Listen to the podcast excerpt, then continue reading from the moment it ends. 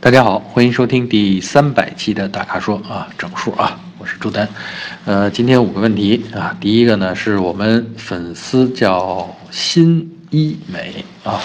他提出的问题呢是关于大众 1.4T 啊，他不是这么问的啊，他是选车。呃，他说是 1.4T 的迈腾值不值得买啊？因为预算有限啊，他说是不是应该呃放弃迈腾，选择这个速腾更合适啊？呃，我看了一下这两款车，看来啊，这个我们这位粉丝呢是对大众啊，尤其是一汽大众的产品情有独钟啊，无非是不买迈腾就买速腾啊。然后 1.4T 的迈腾，我看了一下，大概是起价应该在十七八万啊，这是官方的。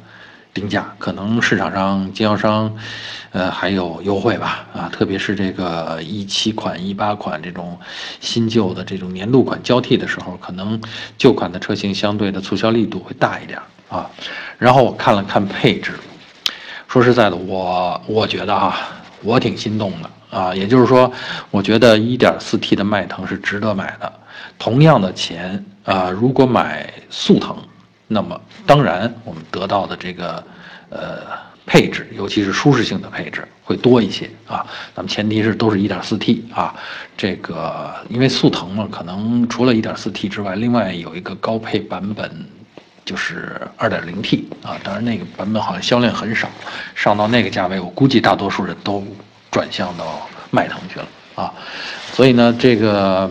我是觉得啊，这个车的大小其实对舒适性的影响很大啊。刚才我们说了，这个你要花同样的钱，你在速腾上能买到更多的舒适性配置，但舒适性配置不等于舒适啊。大家记住我这个论断啊。呃，车真正的行驶感觉舒适啊，这个是靠行驶感觉来提供的。那更长的轴距，这就是最重要的一点啊，还有更宽的轮距啊。呃，然后这个因为大了以后嘛，带来的这个空间的这种尺度上的扩展，这种空间的舒适感，这都是大车完胜小车的地方啊。那速腾的这个轴距呢，比啊不，迈腾的轴距比速腾啊大了大概二十多公分，然后车重呢只重了大概五十公斤左右啊，所以这个从油耗上讲，虽然用同样的一个动力总成，从油耗上讲其实差不了太多。呃，但是舒适度上就差很多了，特别是如果迈腾上面还能够选装，我看了一下，全景天窗是可以选装的啊。如果有选装，而且这价钱不是特别贵的话，那基本上这个就完胜速腾了啊，高配的速腾也不在话下啊。然后我看了看 1.4T 的这个迈腾缺少的那些配置，其实对一个老司机来说，那些都是无足重轻的配置。比如说中控呃中控台上的那个大屏幕啊，现在大家用车机导航的恐怕很少了啊，大家基本都用手机了啊，所以那个不是特重要。另外呢，比如说倒车影像啊，对老老司机来说，这个倒车前后都有雷达了，已经十拿九稳了啊，真的没必要去看那个画面啊。呃，另外呢，比如说这个灯啊，在速腾上可能花这个钱，你能拿到。得到氙灯、氙气灯，但你也得不到 LED 灯啊，对吧？然后这个迈腾上呢，你可能只能得到卤素灯，但卤素灯啊，其实在日常驾驶当中啊，这个也够用。咱们又不是长期的是夜间驾驶，对吧？所以呢，我是觉得这个呃，行驶的行驶起来的质感、行驶起来的舒适感，呃，迈腾肯定要好于速腾啊。那么如果都是十六七万的价钱，那当然是一点四 T 的迈腾更值得选择啊，所以不用纠结了啊，就按我说的来吧。呃，第二个问题啊，我们粉丝的名字叫矫情，其实他的问题一点都不矫情，呃，特别合逻辑啊。他是问这个荣威，呃，上汽荣威 RX 三这款车怎么样啊？简简单单一个问题，但其实他，我相信他脑子里边。呃，权衡的一定是荣威的 RX 三跟 RX 五，呃的比较，以及荣威 RX 三和其他自主品牌，就是在十一二万这个价位上，其他自主品牌的这些紧凑型 SUV 的比较啊。呃，我觉得啊，这个首先我认为，RX 三比 RX 五更实用啊，因为它的尺度啊尺寸啊大概是两米六二左右吧啊，这个轴距啊这个轴距呢其实很接近我们大多数这个家用车的空间要求啊，就是呢既保证了车长啊比较紧凑，应该在四米四左右啊，就是大概。捷达的这么个长度啊，那基本上保证了你这个去公共的停车场或者停车位可以很方便的找到位置啊，然后呢又保证了车内的后排空间够用啊，嗯，然后呢这个舒适性也有保证啊，呃，包括行李箱空间啊，这因为是个 SUV 嘛，这这个行李箱空间也比较灵活，后排座椅靠背可以放倒。那 RX 五相比它呢就显得更宽绰。更宽绰一些，就是从车长上面，特别从轴距上达到了两米七，对吧？但是呢，这个就是看大家日常生活当中是不是要用到那样的一个怎么说那样的一个增量啊，空间上的一个增量。嗯，所以我是觉得啊，这个荣威 RX 三跟 RX 五比起来，整个的制造工艺、整个零部件的配套体系、质量的管控体系都是一样的，所以。呃，如果能够尺寸更合适一点，就是你看中了荣威 R X 三，那它相对相应的它的价位也比 RX 五要低一些，所以呢，我觉得它是更是一个实很实用的一个选择啊。还有动力总成上面，啊，对这么大小的一个车呢，就是选一个1.6啊，配一个 CVT 变速箱，其实这是一个平时用起来好用，然后也省油的这么个选择啊。呃，关键是这个这个。质量品质啊，荣威这个品牌出的这个，呃，甭甭管是轿车还是这种紧凑型的 SUV，我觉得在，呃，国产叫自主品牌里面，它的质量都是属于上乘的啊，都是属于第一梯队的啊。所以呢，这个问到这个，你具体问这款车怎么样？我觉得没问题，这是一个很靠谱的车，很实用的车啊，呃，是值得购买的啊。呃，第三个问题回答我们粉丝啊，粉丝名字叫无欲则刚，但是无欲则刚显显然他有两个需求啊，现在正在纠结。他说呢是十五万元落地啊，这是包牌价了啊。然后呢，他纠结的是买最低配的逍客，还是买呃丰田一汽丰田卡罗拉双擎啊？他说纠结很久了啊，让我们帮助推荐指点。呃，这是两个方向啊。那我分析呢，一个呢就是说你要逍客呢，其实是内心的这个呃 SUV 情节的起作用啊。那花十五万，基本上你要是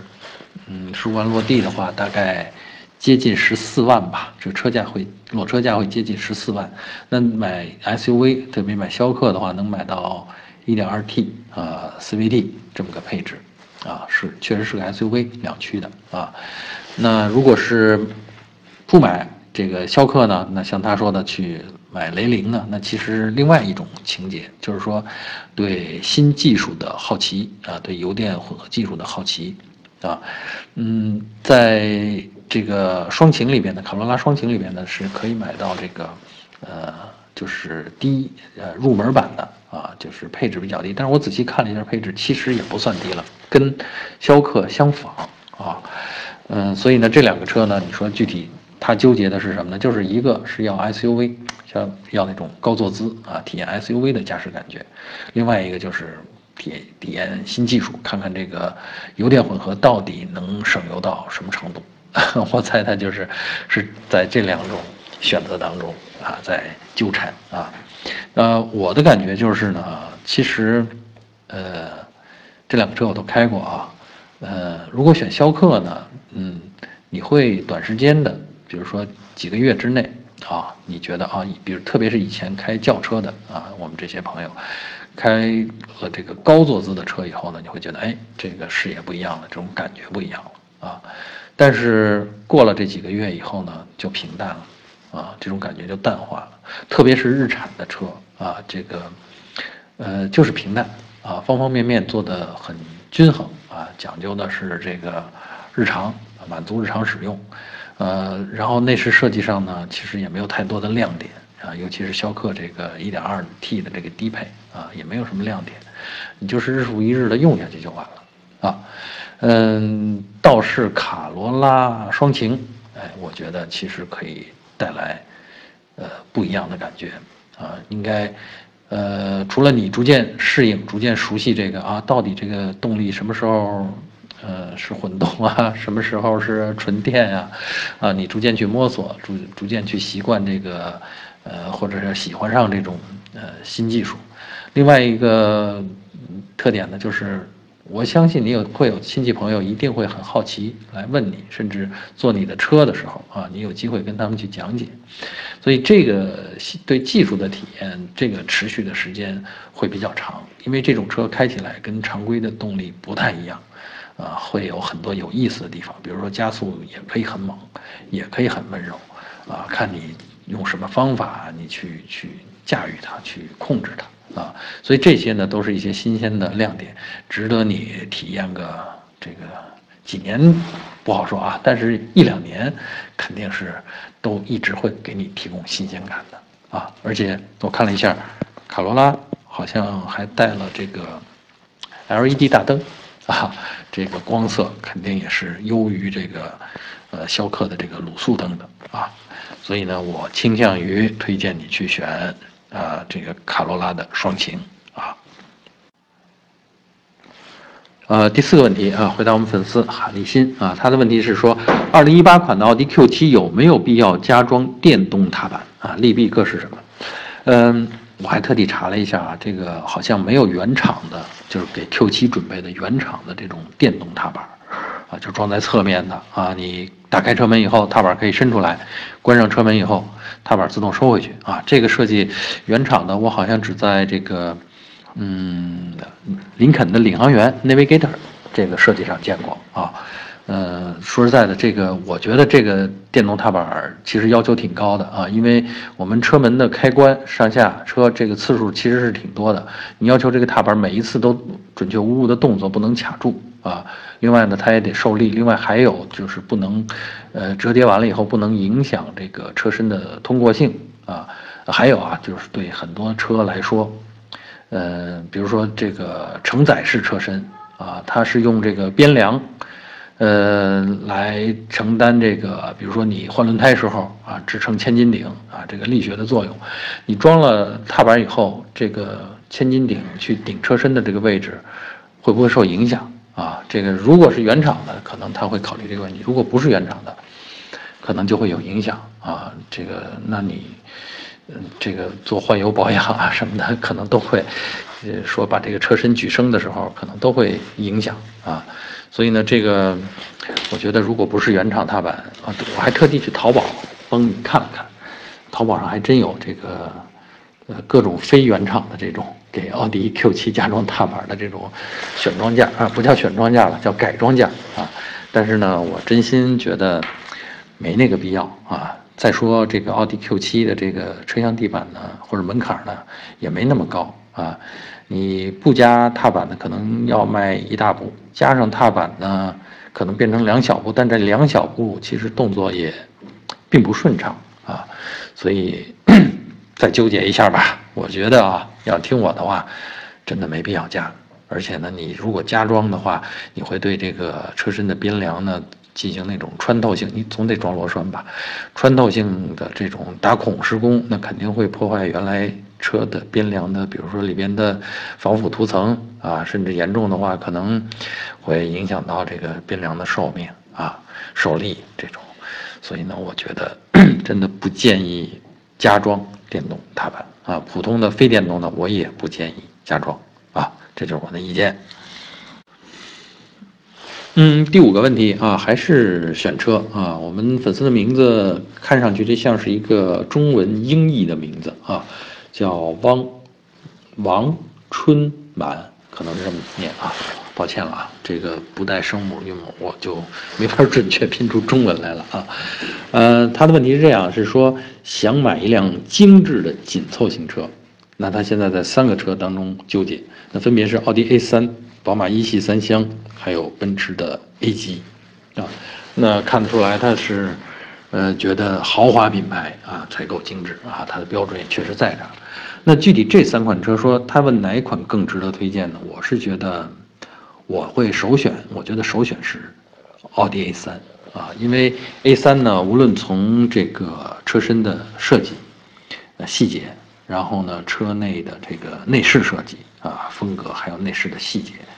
呃还有这种科技感，我觉得都是要超过宝马一系三厢的啊。然后这个奔驰呢，其实奔驰 A 级呢。呃，怎么说呢？就是我觉得它只能算是紧凑级的豪华品牌的小车啊。其实就连我们德国同事都不觉得奔驰 A 级是精致的小车啊，他们是觉得啊，这个 A 级算是奔驰里边的小车，但是从精致感上，呃，跟 C 级以上的那些奔驰是没法相提并论的啊。所以，所以呢，这个。排序呢，应该是我觉得要精致度的排序呢，应该是奥迪 A 三，哎，宝马一系三厢，还有就是奔驰 A 级啊。宝马一系的设计呢，其实你要比细节，特别是内饰的话，你要比细节，它的精致度或者营造的那种氛围、精致感，确实不如奥迪 A 三啊。所以呢，这个我觉得啊，如果追求精致的话，你就选奥迪 A 三，两厢、三厢其实都很精致啊。那么，这个奔驰 A 级嘛，就其实都排在宝马之后啊，宝马一系之后啊，就没必要去考虑了啊。好，以上就是本期大咖说的全部问题，欢迎大家继续在我们微信公众号上或者是在微社区中向我们提问。如果您想了解更多的汽车资讯和导购信息，请持续关注我们的公众号，持续关注我们的车评网。好，我们下期节目再见。